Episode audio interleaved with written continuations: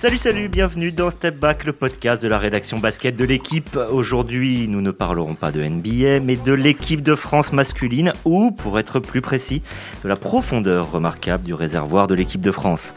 Cette profondeur lui a permis de se qualifier pour la Coupe du Monde 2019. Elle lui permet aujourd'hui de disputer les qualifications de l'Euro 2022 sans être trop inquiète, alors qu'elle est privée la plupart du temps, en dehors des grands tournois, de ses très nombreux joueurs de NBA et d'Euroleague.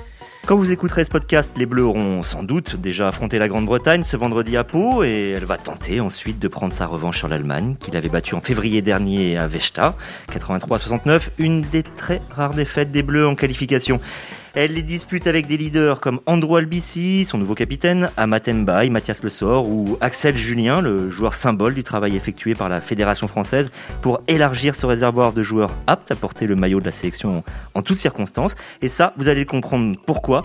On l'espère grâce à nos intervenants. Arnaud Lecomte, bonjour Arnaud. Salut. Le consultant de la chaîne L'équipe, Christophe Denis, qui connaît très bien le sujet pour avoir été euh, entraîneur assistant en équipe de France à prime pendant trois ans. Bonjour Xavier. Et euh, Yann Onona qui se trouve actuellement euh, à Pau avec notre collègue Liliane Trévisan que nous saluons. Donc bonjour Liliane et bonjour Yann. Salut à tous. Allez, début du game. Alors la, première question, elle, te revient Arnaud, euh, elle est peut-être un peu technique, euh, peut-être même un peu rabâchée aussi, je le concède, mais elle est vraiment essentielle. Alors qu'est-ce que c'est que ces qualifications pour le championnat d'Europe 2022, pas 2021, il a été repoussé d'un an qu'on dispute sans les meilleurs joueurs français. Pourquoi ça se passe comme ça? Ben, Pourquoi? Parce que euh, la FIBA a décidé il y a 5-6 ans de, remettre au goût du jour les, équipes nationales pendant la, saison, alors que pendant euh, 12 ans environ, euh, de 2003 de, à 2015, euh, bien en fait, les sélections nationales de basket ne fonctionnaient que l'été, pour respecter évidemment le cycle des saisons, notamment de NBA.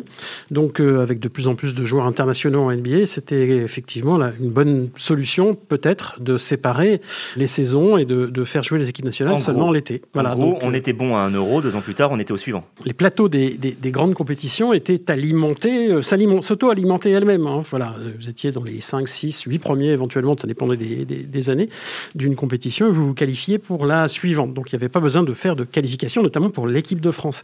Et euh, la FIBA a décidé, au mépris un peu du, bon sens, je, pense, c'est mon, mon point de vue là-dessus, qu'effectivement, eh euh, on pouvait remettre au goût du jour les, sélections euh, en saison, pendant la saison NBA, au mois de novembre, au mois de février, etc. Comme au football, finalement, ou, la plupart des autres sports, c'est vrai, mais euh, avec les spécificités basket qui sont très particulière maintenant avec une NBA qui, euh, grosso modo, euh, ben voilà, euh, comporte à peu près une, une, 60-70 joueurs internationaux sélectionnables. La, preuve, c'est que d'ailleurs, il n'y a pas de NBA en ce moment, mais il n'y a pas plus de joueurs NBA en équipe de France. Bien sûr que non, même si là, pour le coup, ça aurait pu s'envisager. D'ailleurs, ça a été, ça a été possible. On, on, l'a imaginé. Vincent Collet et puis Boris Dio, notamment, ont effectivement espéré le mois dernier pouvoir peut-être bénéficier de quelques joueurs comme Evan Fournier ou Rudy Gobert qui eux-mêmes euh, s'étaient euh, portés volontaires compte tenu de, de la situation euh, en NBA, bien sûr, puisque la saison n'a pas démarré. Elle démarrera à, Noël,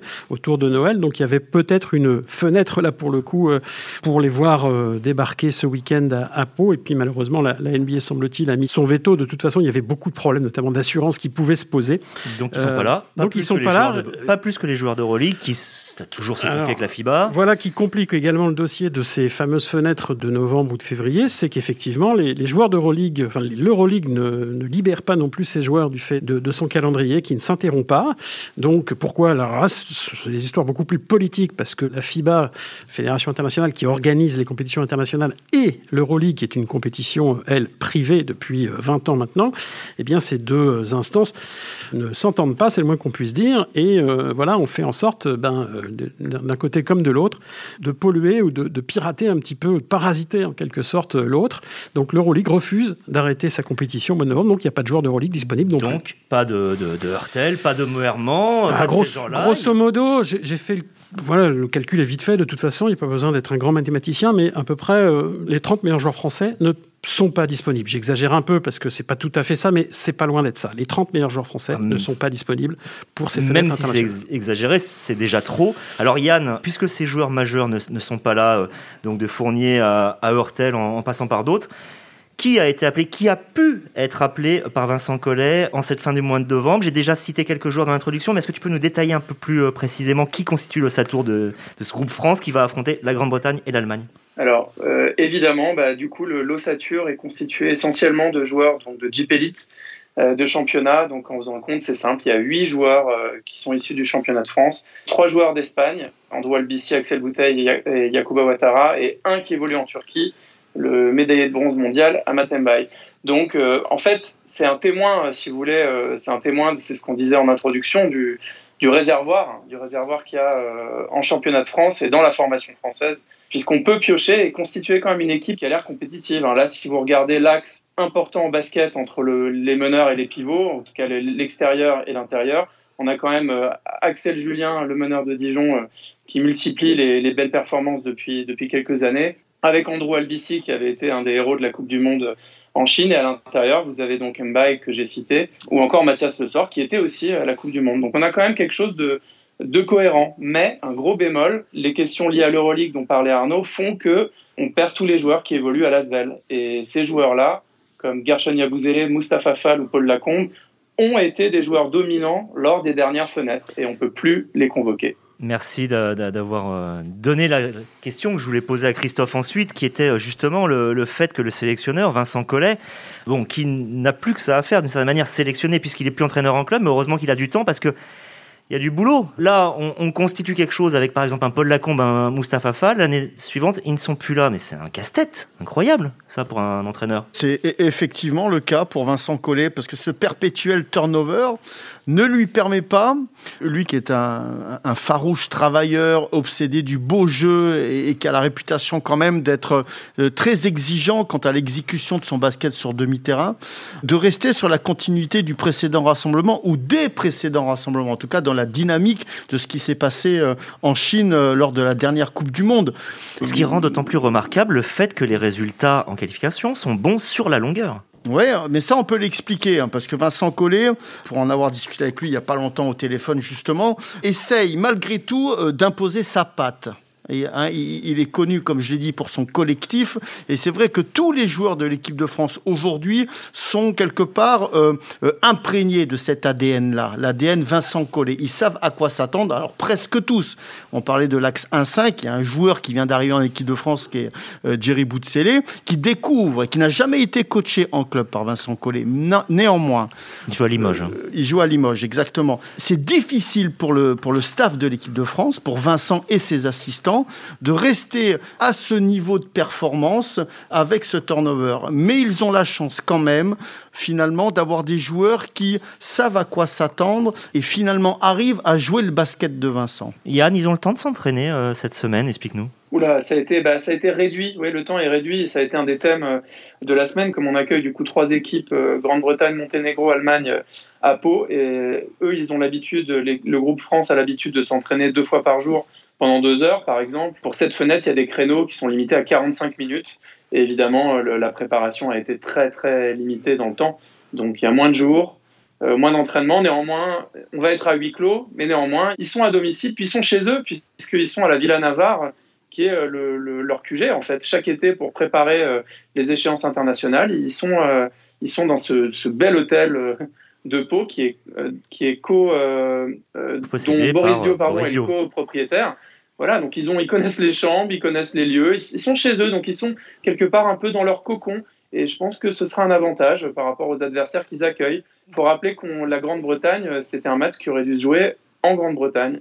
Donc c'est quand même un avantage notable d'être à domicile. Christophe, je crois que tu voulais rajouter. Oui, pour en revenir euh, au jeu justement, et pour, euh, pour, la première fois peut-être, Vincent est, quasiment dans l'obligation euh, finalement de s'adapter aux joueurs qu'il a sélectionnés. J'entends par là que avec des joueurs comme Andrew Albici, Axel Julien, Bouteille, toute cette jeunesse finalement, Isaiah Cordigné impose à Vincent finalement d'axer de, son jeu avec beaucoup plus d'agressivité. Il faut s'attendre par exemple à beaucoup d'agressivité défensive, quasi tout terrain, pour pouvoir récupérer la balle très très vite et puis se projeter vers l'avant euh, assez rapidement aussi. Donc on va avoir affaire à une équipe de France qui, euh, contrairement peut-être à, la dernière édition, à la Coupe du Monde en Chine, sera beaucoup plus axée sur le jeu rapide. Ce sera peut-être beaucoup plus spectaculaire, plus physique. Voilà. Je, pense qu'on peut dire aussi qu'il faut, euh, il faut simplifier un peu euh, qu'on essaie de développer, non, dans, Bien en tant sûr. que coach dans un contexte euh, comme ça. Oui, parce que la, la patte Vincent Collet, euh, Vincent, s'il m'entend dire ça, il, il va sauter au plafond. Parce qu'il n'a pas le temps, finalement, euh, de, de, de pouvoir De nous poser. écouter euh, de nous écouter. J'espère qu'il nous écoutera. Mais en tout cas, voilà, je pense que c'est plus à Vincent à s'adapter à ses joueurs que l'inverse.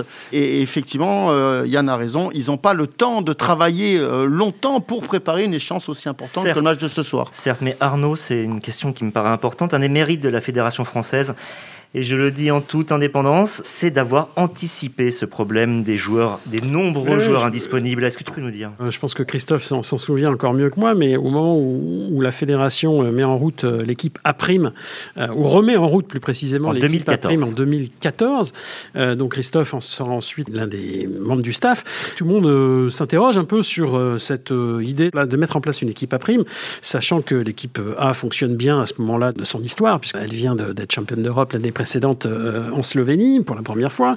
Bref, euh, ça surprenait un petit peu. En fait, Patrick Bisley, qui était le, le DTN de l'époque, nous avait expliqué euh, aux médias notamment, et puis au basket français d'ailleurs, hein, parce que euh, on utilisait des joueurs l'été euh, en équipe de France à prime pour faire des, des tournois, des stages, des choses comme ça. Eh bien, il avait expliqué que c'était effectivement dans la perspective, qui n'allait plus tarder, de nouvelles fenêtres de qualification sans les meilleurs joueurs, sans les joueurs d'Euroleague, sans les joueurs de, de NBA, et que effectivement il fallait euh, mobiliser, euh, mettre en route une structure euh, qui, qui permette justement d'en recueillir les fruits quelques années plus tard. Il faut reconnaître qu'il a eu manifestement raison, que la, la fédération sur ce coup-là était plutôt visionnaire. Elle n'est pas la seule, hein. je crois que l'Espagne a un peu procédé de la même manière.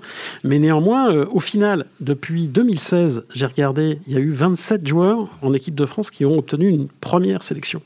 Je pense que dans euh, un contexte plus classique avec des, euh, avec des, des compétitions internationales l'été, avec les meilleurs joueurs là pour le coup, je pense qu'il n'y aurait jamais eu autant de joueurs qui débutent en sélection. Donc ça a été euh, plutôt bien vu par le, le staff de, de la On va fédération. donner la parole tout de suite à Christophe, justement. J'ai parlé d'Axel Notamment euh, dans, dans l'introduction, puisque c'était un peu le joueur symbole des, des A', celui qui, en fait, était un, un joueur de club, qui ne disputait même pas toujours des Coupes d'Europe, mais qu'on devait amener à un certain haut niveau pour pouvoir driver l'équipe de France. Est-ce que tu peux nous parler du travail que vous avez fait avec Pascal Donadieu, avec Laurent Forest aussi, qui a rejoint le staff de Vincent Collet, mais qui à l'époque était avec les. C- C'était une volonté de la fédération, alors je ne vais pas revenir sur ce que vient de dire Arnaud parce que c'est très juste, d'essayer de préparer des futurs internationaux, voilà, euh, qu'on avait détectés comme étant des, des potentiels joueurs de l'équipe de France A. On a parlé d'Axel Julien, mais c'est pas le seul parce que là j'ai Je te coupe, des internationaux, mais dont le but n'était pas qu'ils soient MVP de la Coupe du Monde. Non, non, non, Autre non, non, chose, non, une non, autre il, fallait, mission. il, fallait, il fallait anticiper effectivement les absences de certains et de compléter sur ces fenêtres internationales-là avec des joueurs qu'on aura préparés pendant trois ans avant, avant ces Vous avez échéances. fait quoi alors? Avez fait alors, alors, on a tout simplement, déjà, on s'est beaucoup réunis. Il fallait absolument être capable de constituer un groupe, on va dire, euh, des listes de 25 joueurs. J'en ai une d'ailleurs de liste sous les yeux, là, c'est la campagne de 2015.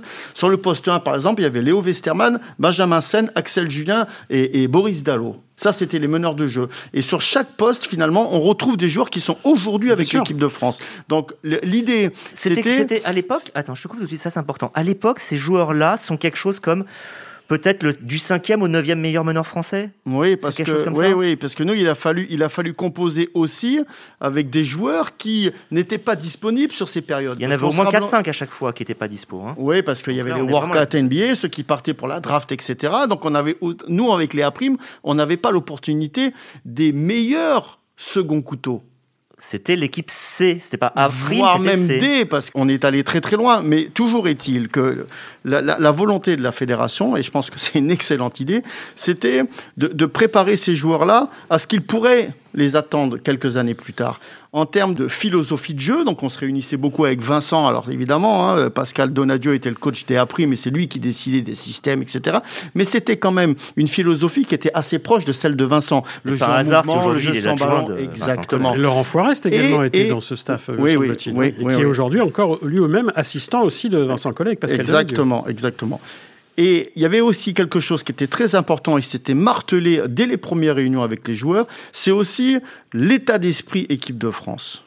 Au-delà du jeu et du terrain, c'était aussi d'apprendre à se comporter au sein d'une sélection nationale, de porter le maillot de l'équipe de France, de défendre les couleurs de la nation, etc.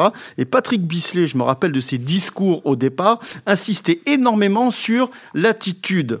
L'attitude, la mentalité, l'état d'esprit EDF. Et ça, c'est quelque chose qu'on a toujours eu finalement en ligne de mire, au-delà des résultats, parce que les résultats pendant trois ans avec la prime ont été excellents. Et, ça nous est arrivé d'ailleurs de battre des équipes qui se préparaient pour les JO à l'époque. Qui n'étaient pas des équipes à prime. Non, non, non, non. On avait joué la Chine, on avait l'équipe, l'équipe nationale de, Chine, il y avait l'équipe nationale du Nigeria, ah, il y avait l'équipe nationale, euh, il me semble, non pas l'Argentine, c'était la prime argentin. Euh, bon, bref, voilà. Donc, Mais Christophe, tu as parlé d'état d'esprit, et ça, c'est fondamental. Je, voudrais poser cette question à Yann à Pau. On a beaucoup de, joueurs là qui disputent les qualifications, dont ils savent pertinemment qu'ils ne joueront pas plus haut que cela, c'est-à-dire qu'ils ne disputeront pas les tournois. Certains, oui. D'ailleurs, Andrew Albici est là, il a disputé la, Coupe du Monde. Mathias Le Sort, tu l'as dit. Mais quel est l'état d'esprit dans cette équipe de France d'avoir cette sorte de plafond de verre? Mais justement, ça a été une des réussites euh, également, il faut le reconnaître, de la fédération, euh, c'est de, de, créer cet état d'esprit dont, parlait Christophe. Il a été vraiment adopté par les joueurs. Donc, si vous voulez, aujourd'hui, il y a un, mélange de résignation, c'est-à-dire qu'évidemment, euh, les joueurs qui évoluent sur les postes Evan Fournier, Nando De Colo, Nicolas Batum, Rudy Gobert, ils savent bien que ces joueurs vont revenir et sont a priori indéboulonnables, sauf blessure. Mais il y a quand même déjà quelque chose qui, qui ressort, c'est un authentique euh, bonheur et honneur de porter le maillot, et ça on le ressent, c'est pas euh, des speeches de conférences de presse. Quand Isaiah Cordigné nous raconte, euh, vous pouvez le lire sur le site, qui parle avec son papa qui était international de handball du maillot bleu, enfin on sent, on sent qu'il est, qu'il est ému et on sent qu'il est heureux. Et en plus de, ce bonheur-là, il y a aussi le côté compétiteur qui à un moment donné ressort, refait surface. évidemment, ces joueurs-là, en fait, ils, ont beau savoir que ouais, mes chances sont faibles, en fait, ils y croient. Et aujourd'hui, si vous voulez, après trois ans de fenêtre de qualification, puisque ça a commencé euh, fin 2017 pour la Coupe du Monde 2019, bah, ils ont des exemples qui leur prouvent que le rêve, il est possible, il est accessible. À la Coupe du Monde en Chine, il y avait Paul Lacombe, Amat Mbaye, Andrew Albici. Il y, en a, eu trois ou quatre comme ça qui ont fait la sélection. Et Mathias Le Sort, bien sûr. Vous vous rendez compte, c'est un, tiers de, la sélection finale. Donc c'est quand même une belle. À, à, gagner sa place. Donc c'est possible. C'est possible. C'est quand même une belle carotte pour ces joueurs-là, de... parce que bon, effectivement, euh, dans deux ans, il y aura, il y aura un euro, mais l'année prochaine, il y a les Jeux Olympiques. Ça veut dire que potentiellement, il est possible qu'il y ait effectivement un tiers de la sélection finale quatre postes qui peuvent être occupés par des outsiders, entre guillemets, par des gens qui auront fait notamment les fenêtres internationales, les qualifs, peut-être quatre joueurs qui, qui, joueront ce soir à Pau. Et ça, je pense que c'est une carotte formidable pour ces joueurs-là qui, à défaut, auraient eu, à part certains d'entre eux, hein, je ne dis pas que tous ces joueurs-là n'auraient jamais eu leur chance euh, dans une grande compétition, mais bon, une grande majorité d'entre eux savent très bien quand même qu'il y a une trentaine de joueurs, comme je disais tout à l'heure, qui potentiellement sont les, joueurs sur lesquels on peut compter dans les grandes compétitions pour obtenir des, des, résultats, notamment des médailles. Et puis c'est aussi euh, d'autant plus important parce qu'il faut aussi mettre la lumière sur ce qui se passe aujourd'hui. Le match de ce soir contre la Grande-Bretagne, je ne vais pas être naïf, hein, est presque aussi important qu'une potentielle finale euh, à l'Euro dans deux ans. C'est-à-dire que si vous ne vous qualifiez pas pour l'Euro, eh ben on ne parle pas euh, des joueurs potentiellement qui pourraient quitter l'équipe de France, etc., parce que l'équipe de France n'ira pas. Ce que je veux dire, c'est que euh, c'est un long processus et que l'aventure, elle ne commence pas dès le premier jour de l'Euro. L'aventure, elle a commencé depuis les fenêtres internationales et que tous les joueurs qui participent à ces matchs-là, ce sont des joueurs à part entière. Enfin, c'est des joueurs de l'équipe de France. Et donc, pour se qualifier, on a besoin de bons joueurs. Pour ça, on a besoin de leur donner un état d'esprit, ça a été l'anticipation dont on a parlé, mais il faut aussi les avoir, c'est-à-dire qu'ils soient aptes, et donc ça c'est la formation, et son mmh. corollaire, la détection. Et là-dessus, on est aujourd'hui très bon. Je veux dire, c'est un fait. Euh, à partir du moment où on est capable d'avoir un Team France qui a 45 à 50 joueurs capables de jouer au niveau international, c'est qu'on est bon là-dedans.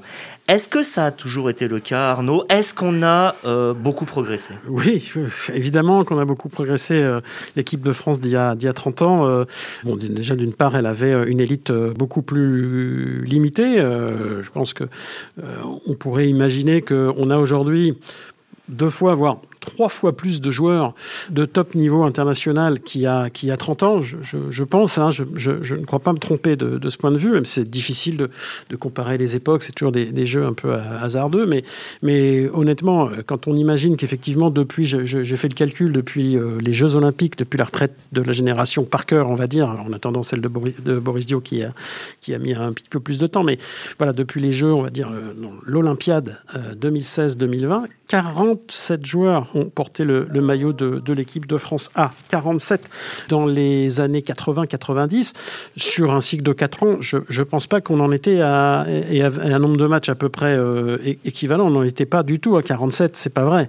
Et c'est pas 47 qui sont, euh, entre guillemets, euh, qu'on va chercher pour aller les chercher. Tous ces joueurs-là ont quasiment, à, 100%, ont démontré qu'ils avaient le niveau pour être là, hein, à, peu de choses près, peut-être. Mais, mais franchement, c'est inimaginable. Donc ça veut dire quoi? Ça veut dire que, évidemment, les, structures qui ont été mises en place, les différentes politiques de formation qui ont été mises en place ces, ces 30 dernières années, bah, ont porté leurs fruits, portent toujours leurs fruits et les porteront dans l'avenir parce qu'on sait très bien qu'il y a euh, un, fonctionnement, une usine entre guillemets à basketteurs de, haut niveau qui est euh, en place en France, que ce soit par l'intermédiaire des centres de formation des, clubs professionnels et bien entendu par la, pépite que peut être l'INSEP. Christophe, euh, la question est très simple et très compliquée en même temps. Est-ce qu'il y a une philosophie globale de la façon dont on apprend le basket en France aujourd'hui? Oui, parce qu'on a la particularité d'être un, un, pays où notre basket se repose beaucoup sur euh, le côté athlétique des joueurs. Voilà. Mais, mais, mais, mais, alors ça serait très réducteur finalement de, de, définir notre basket sur ce côté athlétique. Je trouve quand même que depuis quelques années, nous sommes les coachs en tout cas, hein, puis les formateurs très tournés vers l'Euroleague. Donc un jeu un peu plus euh, avec un QI basket, sur des enchaînements d'actions, sur du jeu sans ballon, etc. Beaucoup d'entraîneurs de centres de formation sont là-dessus. Et, Alors que les jeunes joueurs ne parlent que de partir en NBA, c'est ça qui est drôle. Oui, oui, mais nos jeunes joueurs qui partent en NBA, comme Franck Nilikina, par exemple, Théo Malédon, etc., sont quand même des joueurs qui sont marqués au fer de l'Euroleague. Ouais, ouais, on voit euh, le petit jeune de, qui commence un petit peu à, mettre, à montrer le bout de son œil, petit jeune de Bourg, euh, Benitez. Hugo Benitez. Euh, n'a qu'un rêve, c'est d'aller jouer au Barça. Il n'a pas envie d'aller jouer en NBA. J'ai l'impression qu'il y a un petit rééquilibrage. Benitez, Westerman, c'est quand même minoritaire. Bien sûr, c'est à la marge. Mais c'est un rééquilibrage. On n'aurait peut-être pas entendu il y a dix ans ce discours-là. Je hmm. pense qu'il y a un rééquilibrage qui est lié aussi au fait, et on ne va pas se le cacher, qu'on a une équipe en Euroleague qu'elle a fait des beaux résultats l'année dernière et qu'il n'y a pas mieux, évidemment, pour enclencher, réenclencher une dynamique vis-à-vis de ce basket euh, européen qui peut aussi produire de belles choses et notamment des joueurs, parce qu'ils ne vont pas tous réussir en NBA. On, commence à avoir du recul maintenant sur la, réussite des joueurs français en NBA. Il y a eu des moments formidables. On a connu évidemment l'époque Tony Parker, l'époque Boris Dio. Euh, on vit aujourd'hui l'époque Evan Fournier, l'époque Rudy Gobert. Je ne sais pas euh, s'il y a vraiment leurs successeurs aujourd'hui, s'ils sont déjà prêts. Je ne suis pas certain. Je pense qu'il y a peut-être aussi beaucoup de jeunes joueurs qui doivent se dire, bon, euh, qui vont commencer à se dire peut-être qu'en Euroleague, à Lasvel ou, ou, ailleurs, je, je, vais faire aussi une très belle carrière. J'ai l'impression qu'il y a quelque chose qui s'est enclenché depuis, depuis deux ou trois ans. Et regardez ce qui se passe du côté de la draft, on en a parlé la semaine dernière, c'est vrai qu'en NBA maintenant, il y, a, il y, a, quand même beaucoup de joueurs européens qui arrivent avec cet ADN un peu de jeu à l'européenne, beaucoup, beaucoup, beaucoup. Il y a une nouveauté par rapport à la question que tu m'as posée, Xavier, c'est que Vincent Collet aujourd'hui est à, et se consacre entièrement finalement euh, à l'équipe de France et au développement aussi de cette fameuse filière d'accès au très haut niveau au sein de la Fédération française de basket. Et pour en avoir parlé avec lui pas plus tard que la semaine dernière, il passe énormément de temps finalement auprès des jeunes du centre fédéral pour quelque part leur inculquer aussi cet état d'esprit lié au très très haut niveau, apprendre à gagner. Yann, il y a un truc qui me paraît symbolique justement du fait que la formation française aujourd'hui euh, est quelque part un peu une machine qui est lancée, même s'il ne faut pas exagérer les choses. C'est le fait que Tony Parker n'a pas arrêté depuis si longtemps que ça, mais pour autant, chaque année, on essaye de lui trouver un, successeur dont on dit qu'il a le potentiel pour faire encore mieux. Alors d'une certaine manière, il y avait un petit peu Nilikina, un peu en dessous, ça, ok, j'admets, mais Doumbouya, je me souviens, j'ai écrit le premier papier dans le journal euh, là-dessus, on, on parlait de Kevin Durant. Banyama, pareil, on sort des noms absolument incroyables. Je ne sais pas si ces joueurs-là vont réussir, on n'a pas de boule de cristal. Mais le seul fait qu'on puisse parler de potentiel aussi grand, c'est la preuve qu'il y a quelque chose qui fonctionne. Ah oui, oui, il y a quelque chose qui fonctionne et surtout c'est inépuisable. Hein. Depuis 20 ans, moi, depuis que je suis de, manière un peu plus attentive le basket, j'ai l'impression que chaque année, euh, bah, je découvre des nouveaux phénomènes et, et ça s'arrête jamais en fait, ça s'arrête pas. Donc, euh, donc ça veut dire qu'il y a quelque chose qui fonctionne, ça veut dire qu'il y a des cadres qui savent aller les détecter et ce que disait Christophe, il hein, faut l'élargir en plus à. Euh, il n'y a pas que Vincent Collet, Valérie Garnier est associée et c'est vrai que la, fédération a, profité du confinement pour enclencher un travail euh, de fond où en fait tous les sélectionneurs de toutes les générations, pour la première fois, peuvent euh, travailler, discuter ensemble et justement définir ce que tu, ce que tu disais, une philosophie, quoi, pour que tout le monde tire dans le même sens. voilà, shoot plus à trois points ou moins à trois points on défend plus, on défend moins, comment est-ce qu'on développe les potentiels athlétiques, c'est vraiment intéressant. Et, sans, oublier, sans oublier aussi le formidable travail fait par les, cadres techniques, hein, les, ce qu'on appelle les CTS, au sein de chaque région aussi, qui euh, procède à une détection aussi euh, des, jeunes talents qui est de plus en plus précis et consciencieux par rapport à un objectif à atteindre. L'un des agents de, Victor Nbanyama me disait qu'on lui avait parlé de, ce, Jérémy euh, Medjana. Et il disait qu'il l'avait euh, entendu parler pour la première fois à l'âge de 11 ans. Et c'était euh, par Jean-Pierre Sichelski qui organise euh, beaucoup de tournois pour les jeunes. Là, c'était des Benjamins. Et, et c'est, quand même quelque chose d'extraordinaire. À 11 ans, alors je me souviens, et Jérémy me dit Oui, alors au début, on m'a dit ça. J'ai dit Ouais, faut peut-être pas exagérer non plus. Laisse-le un peu. Il fait Non, non, non il y a quelque chose quand même là-dedans. C'est ça la détection. Bien sûr, bien sûr. Moi, au sein de mon tout petit club amateur, et, on a mis en place un programme, euh, je fais une petite parenthèse, de, détection sur les écoles primaires. Et dès l'école de basket, c'est-à-dire à, l'âge de 3 ans, hein, le mini-basket, c'est 3-4 ans, on ne fait pas un gros travail de détection et puis essayer de repérer les, plus gros potentiels. On est plus sur des, valeurs de plaisir, etc. Mais on voit déjà des tout jeunes joueurs, très doués, balle en main, avec une formidable dextérité. On va arriver, on dit, mais toi, t'as quel âge? T'as 10-11 ans, non? Le, 7 ans on, voit des choses comme ça arriver. Je crois que Théo Malédon était. Euh, on s'est rendu compte assez vite euh, que Théo Malédon, à 3 ans, parce qu'il a, il a commencé effectivement à, fréquenter euh, les, écoles de basket, entre guillemets, à, l'âge de 3 ans, avec ses parents qui étaient basketteurs eux-mêmes. Ils se sont rendus compte très vite qu'il avait une dextérité, qu'il avait une facilité avec la balle.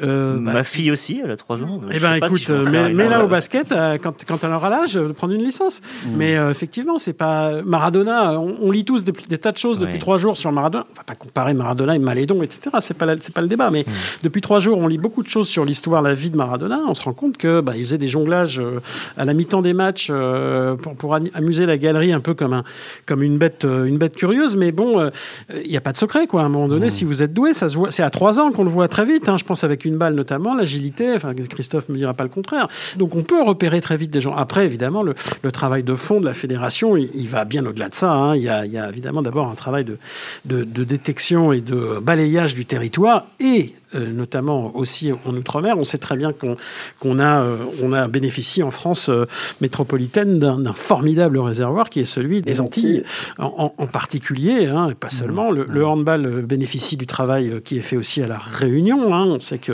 c'est une terre plutôt de handball à La Réunion. Les, les, Antilles, il y a du basket, il y a du handball. La Martinique, plutôt handball. La Guadeloupe, plutôt basket. On sait combien. On va la Polynésie. on ne va pas faire la liste de tous les joueurs de l'équipe de France de basket qui sont, qui sont originaires des, des Antilles. Mais c'est le sport français dans son ensemble, on le sait, qui en bénéficie. Et ça, c'est une des grandes forces aussi de notre basket, forcément. Force, mais puisqu'on arrive à la fin de l'émission, je vais poser une question ouverte, c'est-à-dire répond qui veut. Est-ce que, malgré tout, si on devait mettre un bémol, euh, il peut y avoir un risque de, de retour en arrière? C'est-à-dire que la machine se grippe. Et pour poser une question plus précise encore, est-ce qu'il y a des postes de jeu ou des caractéristiques qu'on n'arrive pas encore très bien à développer euh, en France euh, je, vais tenter de répondre à la première partie de question. Nono, je te laisserai la deuxième si tu le veux bien. Yann aussi. Oui, oui, bien sûr qu'il y a un risque énorme. C'est qu'il y a quelque chose de très fâcheux. C'est hum, certains jeunes joueurs qui sont issus des centres de formation, des clubs professionnels, voire même du centre fédéral, donc la filière de la fédération française, font le pari de rejoindre donc certaines équipes euh, aux États-Unis, en université, voire même en prep school, ou même d'autres clubs européens. Hein. C'est arrivé avec, euh, euh, oui, voilà, Megalex par exemple, qui a récupéré. Euh, Adam Mokoka à l'époque, Alpha Kaba. Voilà, Alpha Kaba, Geoffrey Leverne qui a quitté Chalon pour rejoindre le Partisan, mais bon, ça lui a fait le plus grand bien apparemment. Ce que je veux dire, c'est que le risque, ce serait finalement de voir de plus gros potentiels qui ont été quand même formés en France, finalement, de partir vers l'étranger et, quelque part quitter le territoire et quitter. Certes, mais ça, c'est pas un problème pour l'équipe de France. C'est un problème pour le basket français. Bah, si, on prend le cas de Kylian Hayes, c'est un problème.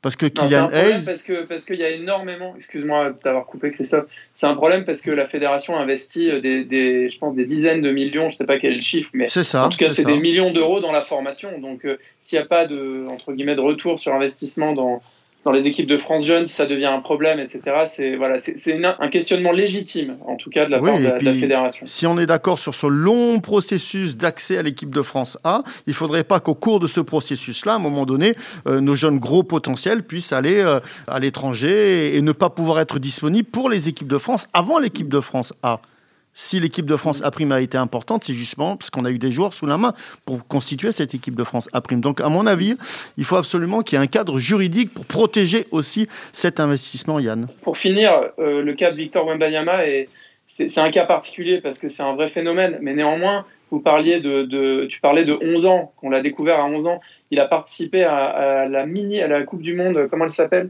Une petite Coupe du Monde. Ouais, à Bourbourg. Mais, mais c'est un truc de fou. Mais si vous voulez, aux États-Unis, on parlait de Victor Wembanyama quand il avait 11 ans. C'est pas qu'en France on a dit il y a un mec qui est fort.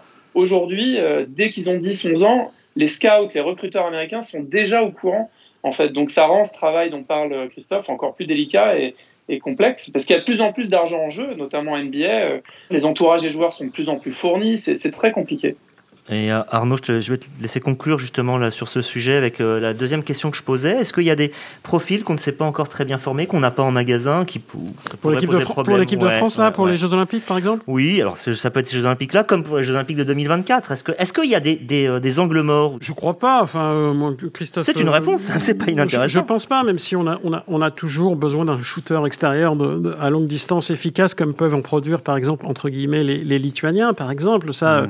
c'est pas une spécialité française on a des individualités. On va voir Nicolas Lang ce soir euh, avec l'équipe de France qui fera ses grands débuts euh, à 30 ans, euh, sur le tard, on va dire. Hein, et, on verra un petit peu ce que Nicolas Lang peut peut-être apporter dans ce domaine, parce que c'est une vraie question tous les ans dans les compétitions internationales. Et c'est pas nouveau, hein, ça fait, j'ai toujours entendu parler de ça. Et on, on a progressé, parce que des, deux colos et des, et des, et des, Nicolas Lang, on n'en avait pas forcément des tonnes non plus il y a, il y a, 30 ans. Mais aujourd'hui, on, a quand même tous les profils, grosso modo, en, équipe de France, dans le potentiel réservoir de l'équipe de France pour aller aux Jeux Olympiques, Vincent Collet peut faire son marché. Il y a des étals bien remplis, un peu partout, hein, sur chaque poste. Hein. On a des, grands pivots, des, joueurs athlétiques, on a des shooters, on a des, joueurs qui savent lire le jeu, qui savent diriger une équipe.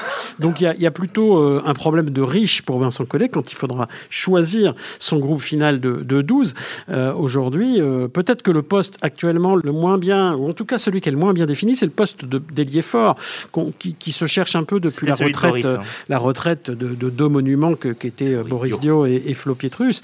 Effectivement, euh, on, se cherche un peu. On a une dizaine de candidats très très très crédibles, très sérieux pour pour occuper les, les deux généralement les deux postes qui sont réservés dans la sélection finale à ces à ces joueurs-là. Voilà, il y, a ce choix-là à faire. C'est un problème de riche encore une fois. Je pense que de toute façon, on aura une belle équipe aux Jeux Olympiques. Je, je vous le garantis. Voilà, donc on a dit euh, que du bien de, de l'équipe de France aujourd'hui Bon, si jamais euh, elle perd contre la Grande-Bretagne et l'Allemagne et se retrouve en difficulté, vous aurez le droit de nous insulter en dessous de la brève qui, euh, met ce podcast. On l'espère pas. Euh, vous pouvez aussi mettre les commentaires positifs si vous le souhaitez. Et en attendant, on va vous donner rendez-vous pour un, un, prochain épisode de Step Back qui, je pense, parlera là à nouveau de NBA puisqu'on se rapprochera du début de la saison. Merci à tous. Ciao, ciao.